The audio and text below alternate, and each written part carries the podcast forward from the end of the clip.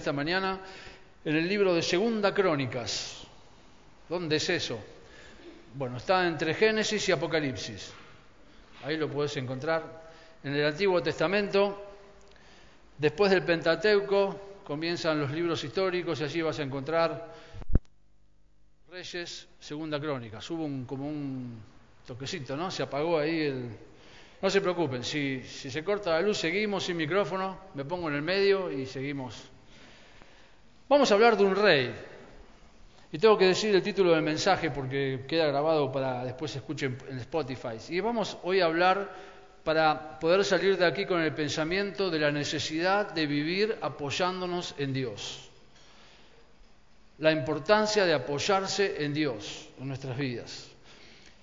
Y hay una proposición para el mensaje que no siempre la compartimos cuando predicamos, pero hoy quiero hacerlo y es este pensamiento. Apoyarse en Dios produce una vida transformada. Por el contrario, no apoyarse en Dios trae como consecuencia una vida trastornada. Entonces es muy sabio aprender de lo que otros hicieron para poder ponerlo en práctica en nuestras vidas. Y hoy este rey, el rey Asa, nos va a enseñar lo sabio que es apoyarse en Dios y lo tonto que es no apoyarse en Dios, porque él tuvo las dos situaciones en su vida. Asa es el cuarto rey después del rey David. Cuando comienza el reinado en, el pueblo de Dios. Salomón fue el primero, que Dios no lo había elegido como rey, pero el pueblo pidió un rey y Dios lo puso como rey. David fue elegido por Dios y después de allí, atrás de David, reinó Salomón, hijo de David, después Roboam, nieto de David, después Abías, bisnieto de David, y ahora aparece Asa, hijo de Abías. Y apoyarse en Dios produjo un cambio en la vida de este rey. A veces pensamos que somos el resultado de las influencias que tenemos en nuestras vidas. ¿no? O sea, si los que nos antepasaron, los que fueron antes que nosotros, no fueron buenas influencias, nos decimos, bueno, yo voy a salir mal. Y este es un caso que nos demuestra que no es así. Porque Roboán fue un desastre, Salomón en el final de su vida fue un desastre. Roboán fue un desastre. Abías anduvo en la peor situación que su padre Roboán. Y Asa como consecuencia podría haber sido un rey de esos como que la Biblia dice y no hicieron lo recto ante los ojos de Dios. Pero no. Esto nos demuestra que no importa qué hicieron los que estaban antes que nosotros, o nuestros padres, o nuestros hermanos, o nuestros amigos, sino que nosotros podemos marcar una diferencia en nuestras vidas. Y Asa lo marcó, porque Asa comenzó buscando a Dios en su reinado. Fíjense conmigo capítulo 14, versículo 3. Dice, de las tareas que él llevó adelante, porque quitó los altares del culto extraño y los lugares altos, quebró las imágenes y destruyó los símbolos de acera, y mandó a Judá que buscase a Jehová, el Dios de sus padres, y pusiese por obra la ley y sus mandamientos. Él comenzó haciendo una buena reforma para el pueblo.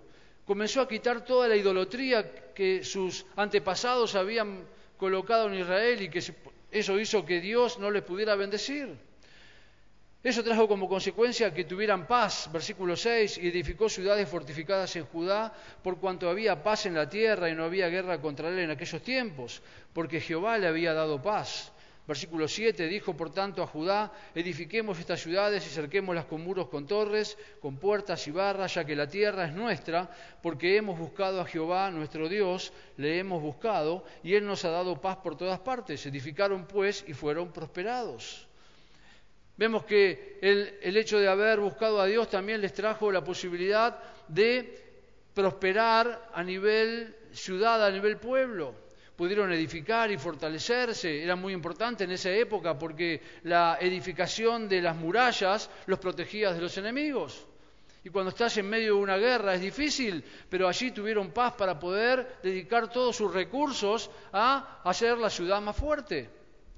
También militarmente se pudieron fortificar, dice el versículo 8, tuvo también Asa ejército que traía escudos y lanzas de Judá, trescientos mil, y de Benjamín doscientos ochenta mil que traían escudos y entesaban arcos, todos hombres diestros.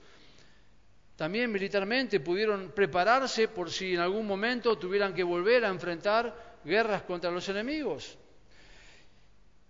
Y a veces en nuestras vidas pasa eso, ¿no? Buscamos a Dios, estamos con un buen tiempo de comunión con Dios y todo parece que nos va bien, nos va bien en el trabajo, nos va bien en la familia, nos va bien en, todas las cosas que hacemos y cuando todo nos va bien decimos algo va a pasar, ¿no?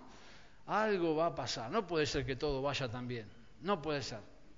Y aquí pasó lo mismo, comenzó la primer prueba para este rey y su pueblo, dice el versículo 9, y salió contra ellos Sera, etíope, con un ejército de un millón de hombres y trescientos carros, y vino hasta Maresa. Entonces salió Asa contra él y ordenaron la batalla en el valle de Cefata junto a Maresa.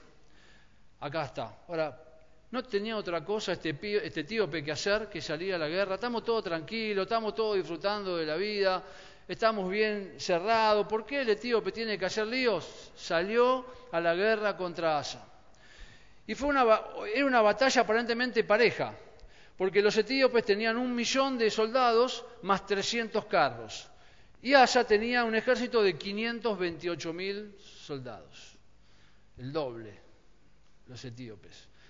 Y eso puede poner a Asa en la posición de comenzar a asustarse con mucha razón y a preguntarse seguramente, Dios, ¿por qué? ¿Por qué a mí? ¿Qué es lo que estás haciendo? ¿Por qué ahora tengo el doble de personas a las que tengo que enfrentar? Y ellos tienen carros y yo no. Pero fíjense la actitud de este rey en versículo 11. Y clamó Asa a Jehová su Dios y dijo, oh Jehová, para ti no hay diferencia alguna en ayudar al poderoso o al que no tiene fuerzas. Ayúdanos, oh Jehová nuestro, porque en ti nos apoyamos. Marcá esa frase en tu Biblia, subrayala. Ayúdanos, Jehová, Dios nuestro, porque en ti nos apoyamos y en tu nombre venimos contra este ejército. Oh Jehová, tú eres nuestro Dios, no prevalezca contra ti el hombre. Y pensaba en esta situación, nosotros no tenemos que enfrentar un ejército ¿no? de este, un millón de soldados.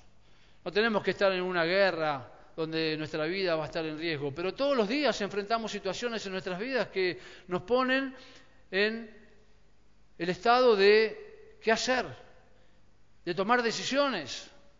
Cuando la salud afecta, especialmente con todo lo que tiene que ver con esta pandemia, cuando la em, parte emocional trae consecuencias, cuando las personas nos hieren, cuando eh, la economía falla y el dinero no nos alcanza, cuando la familia tiene problemas. Y cuando vienen esas situaciones, entonces es donde tenemos que decidir qué hacer. Y aquí el rey nos enseña algo tremendamente importante. Él clamó a Dios y dijo, Señor, en ti nos apoyamos. En ti nos apoyamos. Y la consecuencia de haberse apoyado en Dios fue, versículo 12, y Jehová deshizo a los etíopes delante de Asa y delante de Judá. Y huyeron los etíopes. Y Asa y el pueblo que estaba con él los persiguieron hasta Gerar y cayeron los etíopes hasta no quedar en ellos aliento, porque fueron deshechos delante de Jehová y de su ejército y les tomaron muy grande botín. Siempre me pregunto y me gustaría poder meterme en un casco de esos que te llevan en el tiempo hacia atrás y estar en algunas de estas batallas en donde cada hombre de Dios clamó a Dios y Dios fue el que peleó, no, no el ejército. Y estar allí y ver a los etíopes, un millón de hombres, y yo digo, Señor, nos apoyamos en ti, ayúdanos, y sin hacer nada termino de orar y veo que los etíopes están cayendo todos, uno al lado del otro, pum, pum, pum, pum, pum, pum. Y yo no hice nada, porque Dios es el que está obrando. Y aunque no podemos estar en esa batalla o no podemos trasladarnos a ese momento, ese mismo Dios que destruyó a los etíopes es el mismo Dios que hoy puede derrotar y derribar todas aquellas situaciones en nuestras vidas que nos hacen dudar de si apoyamos en Dios o no. Después de apoyarse en Dios, después de buscar a Dios, Dios habla con Asa a través de un profeta, en capítulo 15. Y le dice en versículo 1, vino el Espíritu de Dios sobre Asarías, hijo de Obed, y salió al encuentro de Asa y le dijo, oídme Asa y todo Judá y Benjamín, Jehová estará con vosotros si vosotros estuviereis con él. Y si le buscareis, será hallado de vosotros. Mas si le dejareis, Él también os dejará.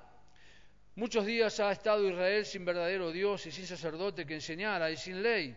Pero cuando en su tribulación se convirtieron a Jehová, Dios de Israel, y le buscaron, Él fue hallado de ellos. En aquellos días no hubo paz, ni para el que entraba, ni para el que salía, sino muchas aflicciones sobre todos los habitantes de las tierras. Y una gente destruía a otra y una ciudad a otra ciudad, porque Dios los turbó con toda clase de calamidades. Pero, versículo 7, esforzaos vosotros y no desfallezcan vuestras manos, pues hay recompensa para vuestra obra. Y hermanos, si estamos dispuestos a apoyarnos en Dios cada día de nuestras vidas, hay recompensa para nuestra obra. ¿Qué significa apoyarnos en Dios? Aquí el profeta cuando habla con Asa le dice, tenés que estar con Dios, tenés que buscar a Dios, versículo 2, tenés que no dejar a Dios, versículo 2, tenés que aprender de su ley, versículo 3, tenés que convertirte a Dios, en versículo 4, tenés que esforzarte y perseverar, versículo 7. Si estamos dispuestos a hacer eso todos los días de nuestra vida, de vivir apoyándonos en Dios con todas nuestras fuerzas, entonces eso va a producir algo en nosotros. Y elegí en los versículos que siguen, del 8 en adelante, por lo menos cuatro resultados que puede producir el apoyarnos en Dios en nuestras vidas. Si vos y yo estamos dispuestos a apoyarnos en Dios, en primer lugar, eso va a producir en nosotros una vida de consagración. Apoyarnos en Dios puede producir en nosotros una vida de consagración. Versículo 8, cuando Asa oyó las palabras y la profecía del profeta Sarías, hijo de Obed, cobró ánimo y quitó los ídolos abominables de toda la tierra de Judá y de Benjamín y de las ciudades que él había tomado en la parte montañosa de Efraín. Cuando escuchó que el apoyarse en Dios iba a producir un buen resultado en su vida, él estuvo dispuesto a seguir consagrando su vida, quitando los ídolos que había allí en Israel. Había comenzado ya, vimos en versículo 1 del capítulo 14, esta tarea, pero ahora la intensificó. Una vida consagrada es una vida dedicada solo a Dios.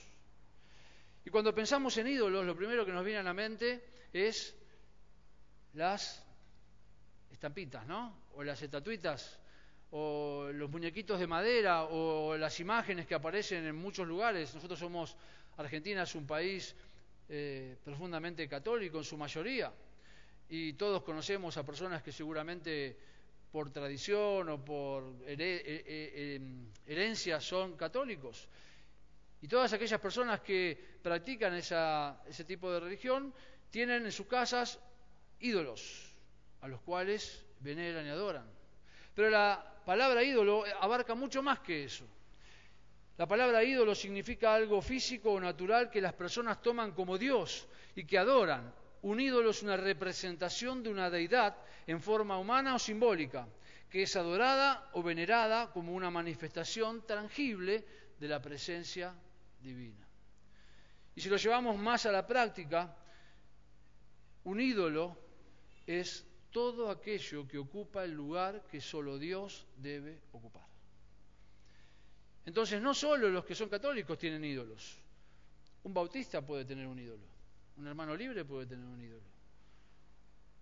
Cualquier persona que dice ser cristiano puede tener un ídolo. Decir, ¿cómo? No, no puede ser, sí. Porque hay cosas que pueden transformarse en ídolos en nuestras vidas sin darnos cuenta. Por ejemplo, personas, los hijos. Para muchos padres los hijos son sus ídolos porque ellos ocupan el lugar que Dios debe ocupar. Ahora, no digo que no hay que amar a un hijo, hay que amarlo y es la responsabilidad que Dios nos ha dado de instruirlos en el camino que Él ya preparó para ellos y educarlos y disciplinarlos en el camino del Señor con amor, guiándolos para que ellos puedan también entender y conocer ese precioso mensaje de salvación a través del Evangelio. Pero los hijos pueden ser nuestros ídolos y pueden ocupar el lugar que Dios debería ocupar. Los esposos o las esposas pueden ser nuestros ídolos. Nuestras novias o novios, sus novias o sus novios, ¿no? Ya nosotros estamos casados, no tenemos, sí, seguimos teniendo novia, mi esposa sigue siendo mi novia. Los amigos, personas pueden ocupar el lugar que Dios tiene que ocupar. Quizás las posesiones materiales pueden ocupar el lugar que Dios debe ocupar, el dinero, que es necesario y que Dios prometió ocuparse de darnos para suplir cada una de nuestras necesidades. Solo debemos confiar en Él y como dice el Evangelio de Mateo, buscar primeramente el reino de Dios y todas las demás cosas van a ser añadidas. Pero el dinero puede ser algo que sea el primer lugar en tu vida y estás preocupado y viviendo y cristianos viviendo atrás del dinero y el dinero y el dinero y nunca te, te satisfaces porque siempre hay que querer más y más. Las casas, los autos, los celulares. Quiero tener esa heladera que es fantástica, que le hablo y me da hielo cuando yo se lo hablo. Existe eso, ¿eh? cuando estuve allí en Estados Unidos fuimos a ver una heladera para comprar para una casa y tocabas la pantalla, le hablabas, hielo, ah, ice, pum, pum, salía por el... Impresionante. Yo le decía, jamón y queso, un sándwich, y no, no, me lo dio porque no se lo dije en español y tenía que hablar en inglés. Pero puede ser las, cosas, las posiciones materiales, el trabajo, puede ocupar el lugar que Dios tiene que ocupar en tu vida. Animamos a nuestros jóvenes y no tan jóvenes en nuestra iglesia a estudiar. Es importante porque el mercado laboral cada vez está más difícil y competitivo y, y, si no tenés una carrera hoy terciaria te va a costar muchísimo insertarte en ese mercado laboral. Entonces animamos a nuestros jóvenes, estudien, estudien, pero que el estudio no se transforme en tu ídolo. Que el estudio sea el medio por el cual puedas servir mejor al Señor y el día de mañana cuando puedas ser un profesional y quizás seas un médico, un abogado, un ingeniero, un lo que sea, utilices eso que Dios te permitió lograr para servir mejor al Señor. La iglesia puede ser un ídolo. ¿Cómo la iglesia? ¿Sí? La iglesia puede ocupar el lugar que Dios puede ocupar y Dios nos ha dado este edificio para servirle, pero también nos ha dado ministerios para hacer, pero también nos ha dado responsabilidades como cuidar a nuestras esposas y a nuestros hijos. Y en primer lugar buscar a Dios. Y podemos muchas veces hacer el ministerio, pero hacerlo sin Dios. Y el resultado no va a ser el mismo. Y Asa decidió apoyarse en Dios y para eso entendió que era necesario tener una vida consagrada. Y para tener una vida consagrada había que deshacerse de los ídolos que ocupaban el lugar que Dios solo debía ocupar. Y si nos apoyamos verdaderamente solo en Dios, también nosotros debemos estar dispuestos a sacar cualquier ídolo que hoy ocupe en nuestras vidas el lugar que solo Dios debe ocupar. El Señor Jesús enseñó allí en Mateo 6, 7 en los Evangelios que no se puede servir a dos señores. Allí hablaba de las riquezas. Pero no podemos servir a dos señores. Si la familia está en el lugar de Dios y Dios está compitiendo con eso, no podemos servir a los dos. Si el dinero está compitiendo con Dios, no podemos servir a dos señores. Si el trabajo está compitiendo con Dios, no podemos servir a dos señores. Alguien que se apoya solamente en Dios está totalmente consagrado a Él, separado para Él. Entonces, el primer resultado de apoyarse en Dios es tener una vida consagrada. Una vida consagrada, una vida que se apoya en Dios, produce consagración, pero también produce comunión. Versículo 8 dice, y reparó el altar de Jehová que estaba delante del pórtico. Después reunió a todo Judá y Benjamín y con ellos los forasteros de Efraín, de Manasés y de Simeón, porque muchos de Israel se habían pasado a él, viendo que Jehová su Dios estaba con él. Se reunieron pues en Jerusalén en el mes tercero del año decimoquinto del reinado de Asa, y en aquel mismo día sacrificaron para Jehová del botín que habían traído setecientos bueyes y siete mil ovejas. Apoyarse solo en Dios también produce una vida de comunión con Él. Dice aquí que Asa restauró el altar. Ahora, para nosotros al mirar el pasaje pensamos en el altar y no tiene mucho significado, ¿verdad? O sea, porque un altar en algunas este, iglesias el altar se le llama la plataforma, entonces cuando hay algún llamado y se vengan al altar, esto es una plataforma para nosotros, ¿no? Es una plataforma. Pero el altar en el Antiguo Testamento, y para el pueblo de Israel especialmente en esta época, era algo muy importante, porque el altar era el lugar donde se llevaban a cabo los sacrificios.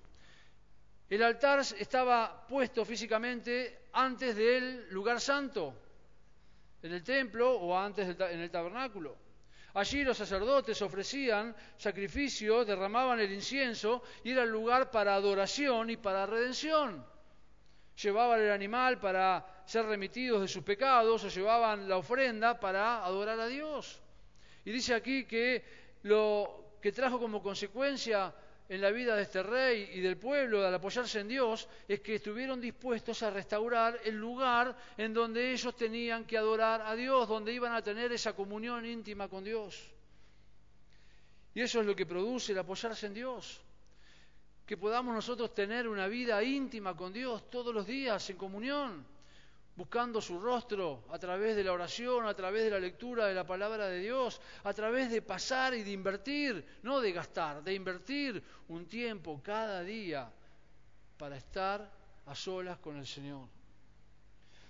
Pero no solamente la comunión fue del rey con Dios, sino que también esa comunión fue entre Dios, el rey, y todo el resto del pueblo.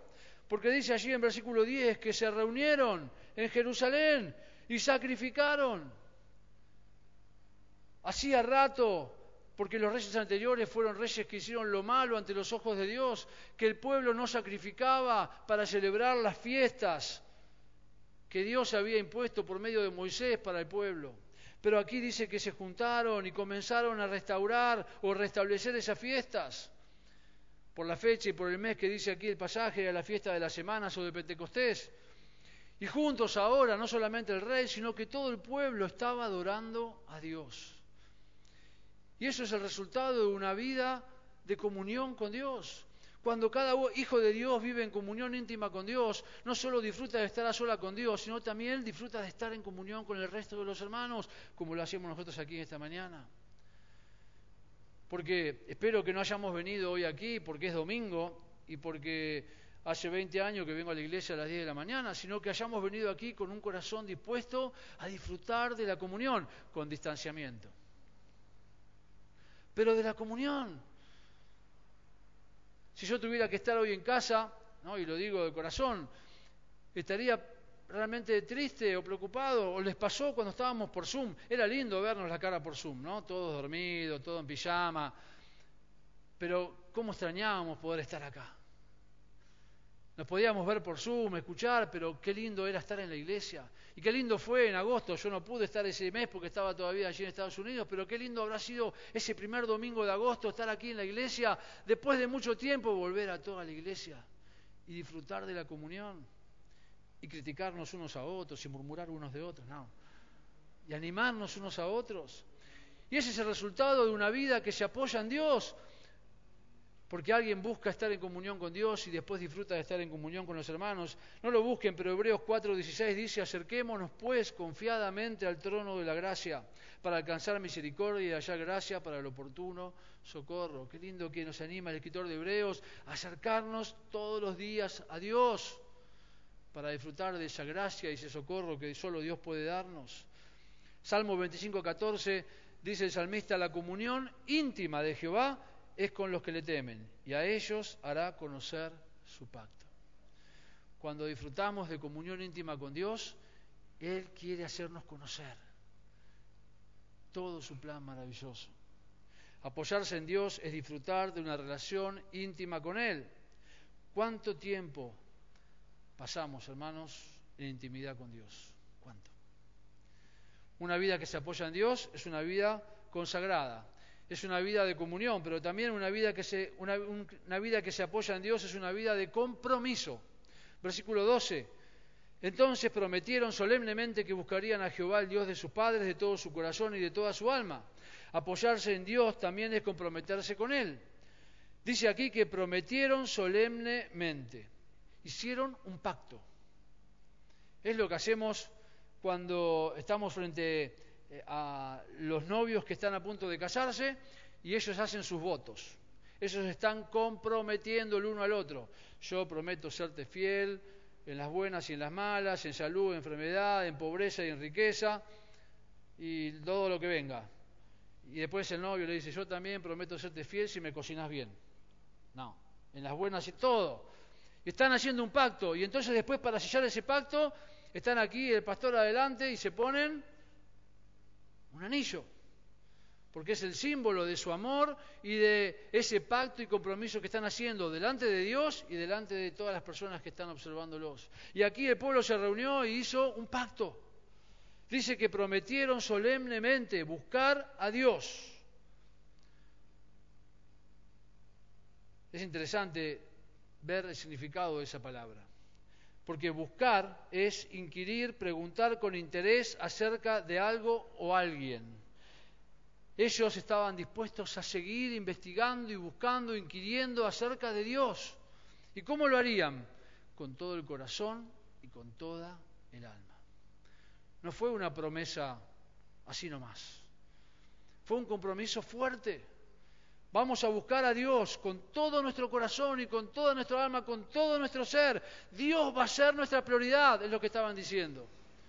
Y eso solo puede producirse en alguien que está dispuesto a apoyarse solamente en Dios. Una vida de compromiso viene cuando estás dispuesto a apoyarte solamente en Dios. El apóstol Pablo oraba por la iglesia de Colosas y allí en capítulo 1, versículo 9, yo se los voy a leer, no lo busquen, él le pedía a Dios, por lo cual también nosotros, decía Pablo, desde el día en que lo oímos, no cesamos de orar por vosotros y de pedir que les vaya bien económicamente, de que tengan todo lo que quieran tener, de que tengan trabajo, salud, paz. No. Pablo dice, y de pedir que seáis llenos del conocimiento de su voluntad en toda sabiduría e inteligencia espiritual, para que andéis como es digno del Señor, agradándole en todo, llevando fruto en toda buena obra y creciendo en el conocimiento de Dios. Y esa debe ser la oración que cada uno de nosotros debemos tener por los otros. Sí, podemos pedir por trabajo, por salud, por enfermedad, por lo que sea. Pero hermanos, nuestra primera oración debe ser, oren por mí para que siga creciendo en el conocimiento de Dios todos los días. Para que siga conociendo y amando a Dios todos los días, con todo el corazón y con toda mi fuerza. Y la misma oración debo hacer yo por ustedes porque eso produce una vida de compromiso.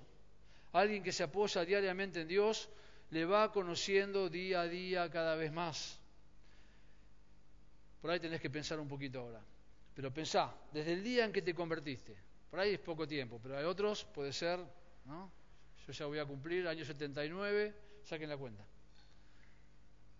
Desde el día en que te convertiste hasta hoy, ¿conoces más a Dios? ¿O seguís conociendo eso poquito que conocías cuando te convertiste? ¿Has crecido? ¿Estás madurando? ¿O sigues siendo un niño, un bebé espiritual? Si querés una vida de compromiso, tenés que estar dispuesto a buscar a Dios con todo tu corazón y con toda tu alma. Porque ese es el resultado de una vida que se apoya solamente en Dios. Entonces, apoyarse en Dios produce una vida de consagración, produce una vida de comunión, produce una vida de compromiso y en último lugar, apoyarse en Dios produce una vida de convicción. Dice el versículo 13 capítulo 15, y que cualquiera que no buscase a Dios muriese. ¡Wow! Tremendo. Grande o pequeño, hombre o mujer. Y juraron a Jehová con gran voz y júbilo al son de trompetas y bocinas, todos los de Judá se alegraron de este juramento, porque de todo su corazón lo juraban y de toda su voluntad lo buscaban, y fue hallado de ellos y Jehová les dio paz por todas partes. ¿Entendiste el compromiso que hicieron? Ellos se comprometieron a buscar a Dios y después dijeron, bueno, y el que no lo haga, lo disciplinamos en la iglesia. O el que no lo haga, que se busque otra iglesia. No, no, dijeron, y el que no lo haga, que muera. Imagínate si nosotros hacemos un compromiso así en la iglesia. Tremendo. Eso es convicción. Cuando, eh, bueno, estuve allí viajando en Estados Unidos, vas por las rutas o por las calles y, allí encontrarás un montón de iglesias. ¿no? Hay una iglesia, así como Argentina es un país católico muy fuerte, Estados Unidos es un país por tradición bautista, ¿no? muy, muy fuerte. Entonces tenés una iglesia bautista cada este, dos kilómetros más o menos, ¿no? o sea, iglesia, iglesia grande, chiquita. Pero muchas iglesias, allá en la parte donde yo estuve en Tennessee, es mucho campo.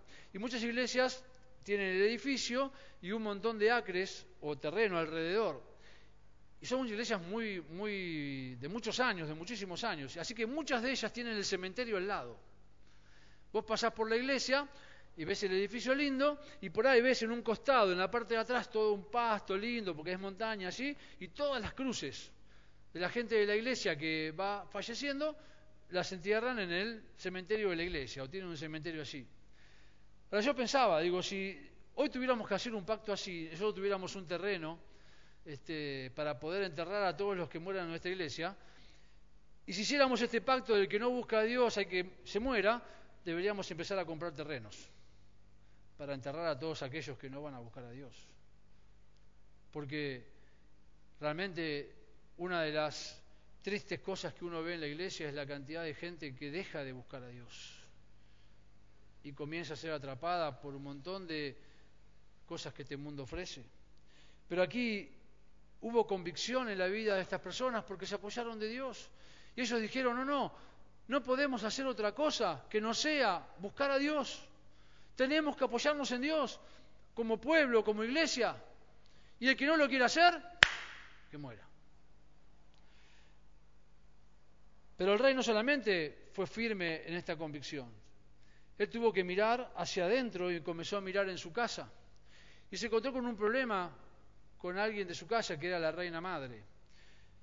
Dice el versículo 16, y aún Maca, madre del rey Asa, el mismo, la, depuso de su dignidad, porque había hecho una imagen de acera, y Asa destrozó la imagen y la desmenuzó y la quemó en el torrente de Cedrón. Según lo que dicen algunos comentaristas, esta reina Maca no era la madre de eh, eh, Asa, sino que era su abuela, era la madre de, de su padre. Pero era como reina madre, tenía un lugar de privilegio dentro del reino. Y ella había hecho para ella una imagen de acera, consecuencia de toda la maldad que los reyes anteriores habían practicado en Israel. Y él aún, teniendo que enfrentar a su abuela o a la reina, estuvo dispuesto a sacarla de su posición y a destruir su imagen.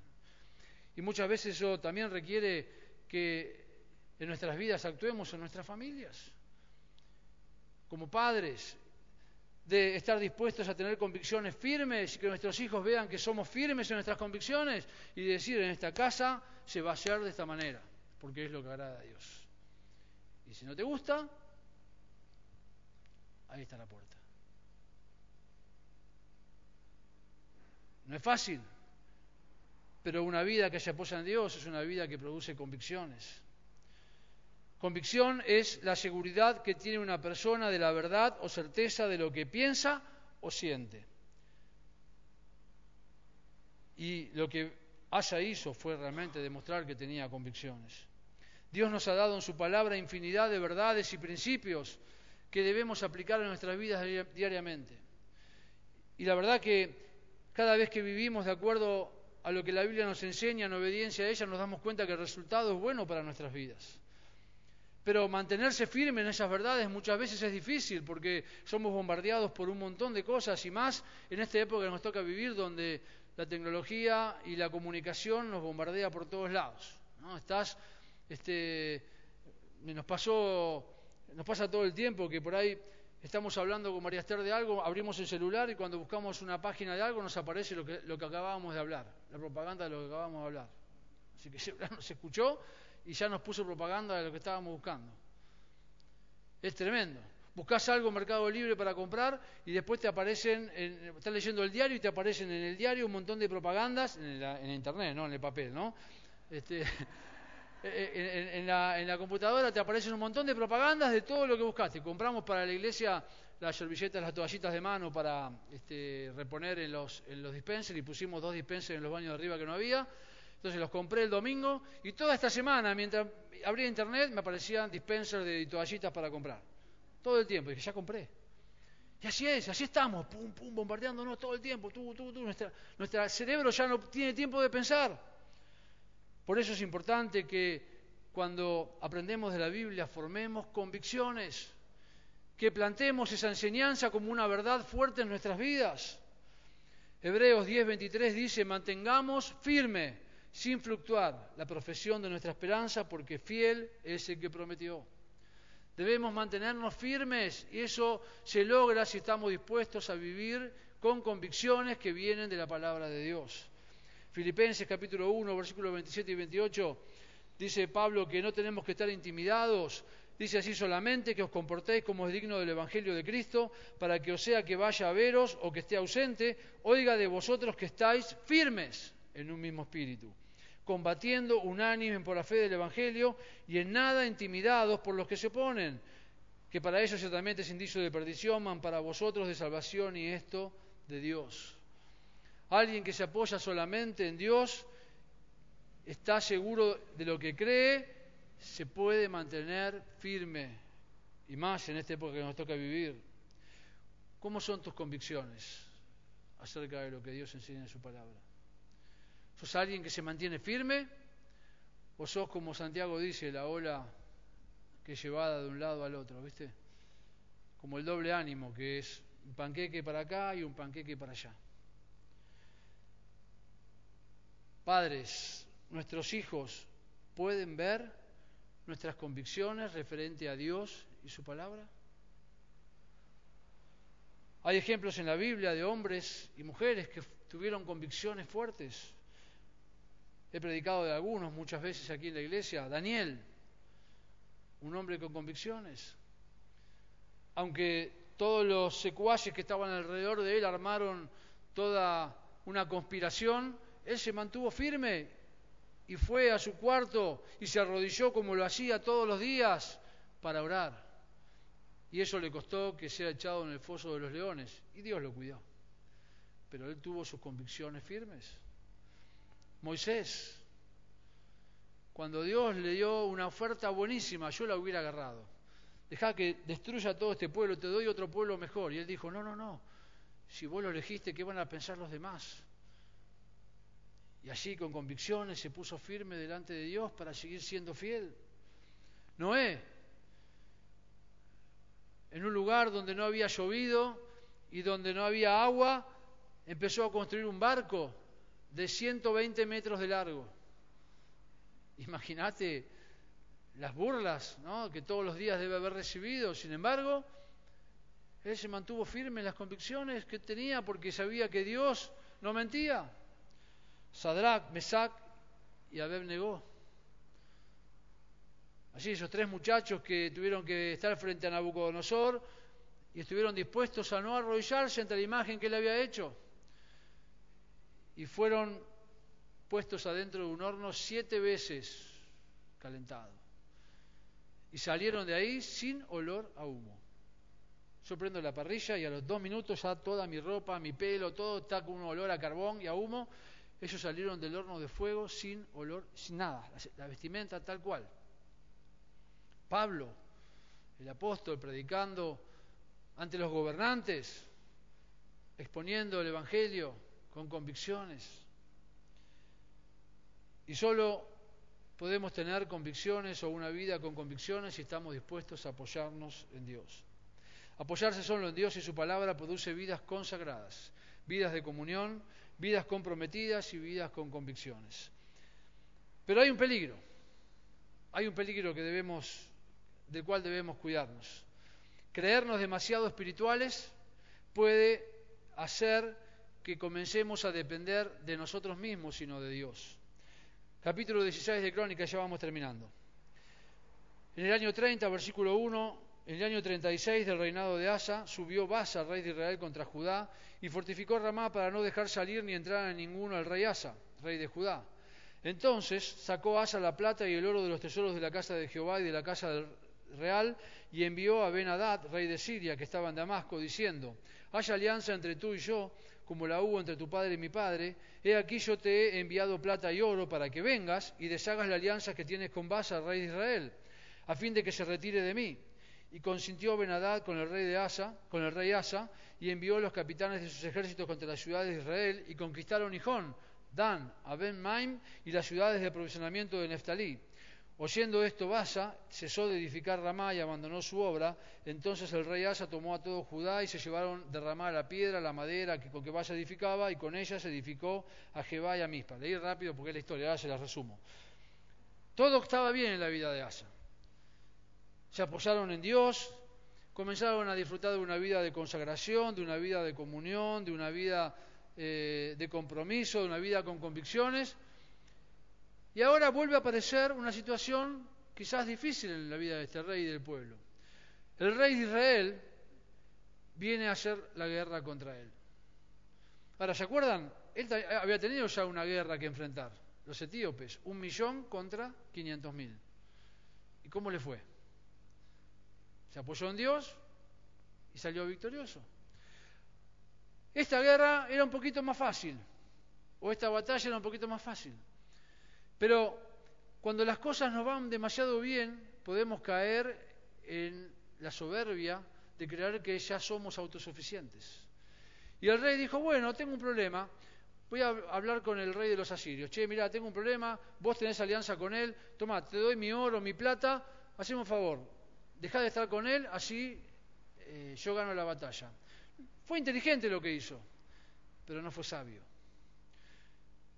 Versículo 7 dice, en aquel tiempo vino el vidente Hanani a Asa, rey de Judá, y le dijo, por cuanto te has apoyado en el rey de Siria, y no te apoyaste en Jehová tu Dios, por eso el ejército de Siria se ha escapado de tus manos. Los etíopes y los libios, ¿no eran un ejército numerosísimo, con carros y mucha gente de caballo? Con todo, porque te apoyaste en Jehová, Él los entregó en tus manos. Versículo 9, porque los ojos de Jehová contemplan toda la tierra para mostrar su poder a favor de los que tienen corazón perfecto para con él. Locamente has hecho en esto, porque de aquí en adelante habrá más guerra contra ti. Entonces se enojó Asa contra el vidente y lo echó en la cárcel, porque se encolerizó grandemente a causa de esto y oprimió a Asa en aquel tiempo a algunos del pueblo. ¿Se dan cuenta? Cuando realmente podemos disfrutar de una vida plena por apoyarnos en Dios, corremos el riesgo y tenemos que tener cuidado de no creernos autosuficientes, como el rey. El profeta le dice, por, medio del profeta, Dios le dice a Asa, lo que hiciste fue una locura.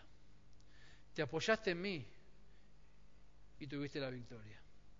Te apoyaste en mí y lograste una vida de compromiso, de consagración, de convicciones, de comunión pero ahora te apoyaste en vos mismo y vas a sufrir las consecuencias. Y entonces se acabó la consagración porque Asa buscó su propia opinión. Se acabó la comunión porque no dependió de Dios. Se acabó el compromiso porque no consultó a Dios. Se acabaron las convicciones porque terminó enojándose contra Dios. Y nunca debemos olvidarnos que Dios, versículo 9, muestra su poder y favor a los que le buscan con un corazón perfecto. Porque los ojos de Jehová contemplan toda la tierra para mostrar su poder a favor de los que tienen corazón perfecto para con Él. Entonces, hermanos, es una locura si intentás vivir tu vida sin apoyarte y buscar a Dios. Es una locura. Si así lo estás haciendo, prepárate para sufrir las consecuencias. Es una locura vivir en esta vida sin apoyarse y buscar a Dios. Una vida o una persona un cristiano que busca apoyarse y depender de Dios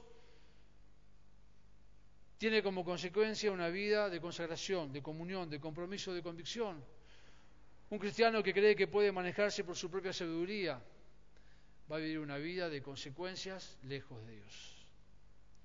Por eso quiero animarte en esta mañana para cerrar el mensaje, a que al aprender esto vos y yo podamos, si no lo estamos haciendo, a partir de hoy comenzar a apoyarnos en Dios, quitando los ídolos, aquello que ocupa el lugar de Dios, para que tu vida y mi vida sean una vida consagrada.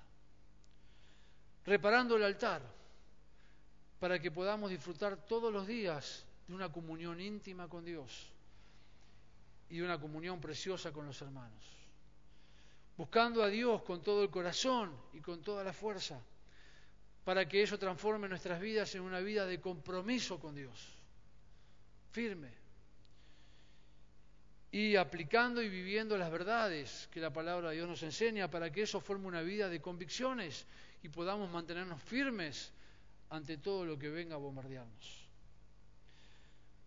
Alguien dijo, en forma anónima, cuando se busca a Dios en tiempos de dificultades, Él siempre está dispuesto a ayudar. Cuando la autosuficiencia y la soberbia prevalecen en tiempos de necesidad, Dios se mantiene alejado. Necesitamos, hermanos, apoyarnos solamente en Dios. Y ojalá que al haber aprendido esto de este rey en esta mañana y ver las dos situaciones, el ver lo lindo de ser una vida transformada por apoyarse en Dios, disfrutando de consagración, de comunión, de compromiso y de convicciones, y de una vida de locura por dejar de apoyarse en Dios e intentar vivir siendo autosuficiente. Que nosotros como iglesia en San Fernando podamos ser una iglesia que vive una vida que está dispuesta a apoyarse solamente en Dios. Amén. Que el Señor le bendiga. Vamos a terminar cantando un corito más y después disfrutar del tiempo de comunión. Recuerden de saludarnos manteniendo el distanciamiento, los barbijos puestos para este, poder disfrutar de también nuestra comunión, pero con el cuidado que, que se merece. Que el Señor les bendiga.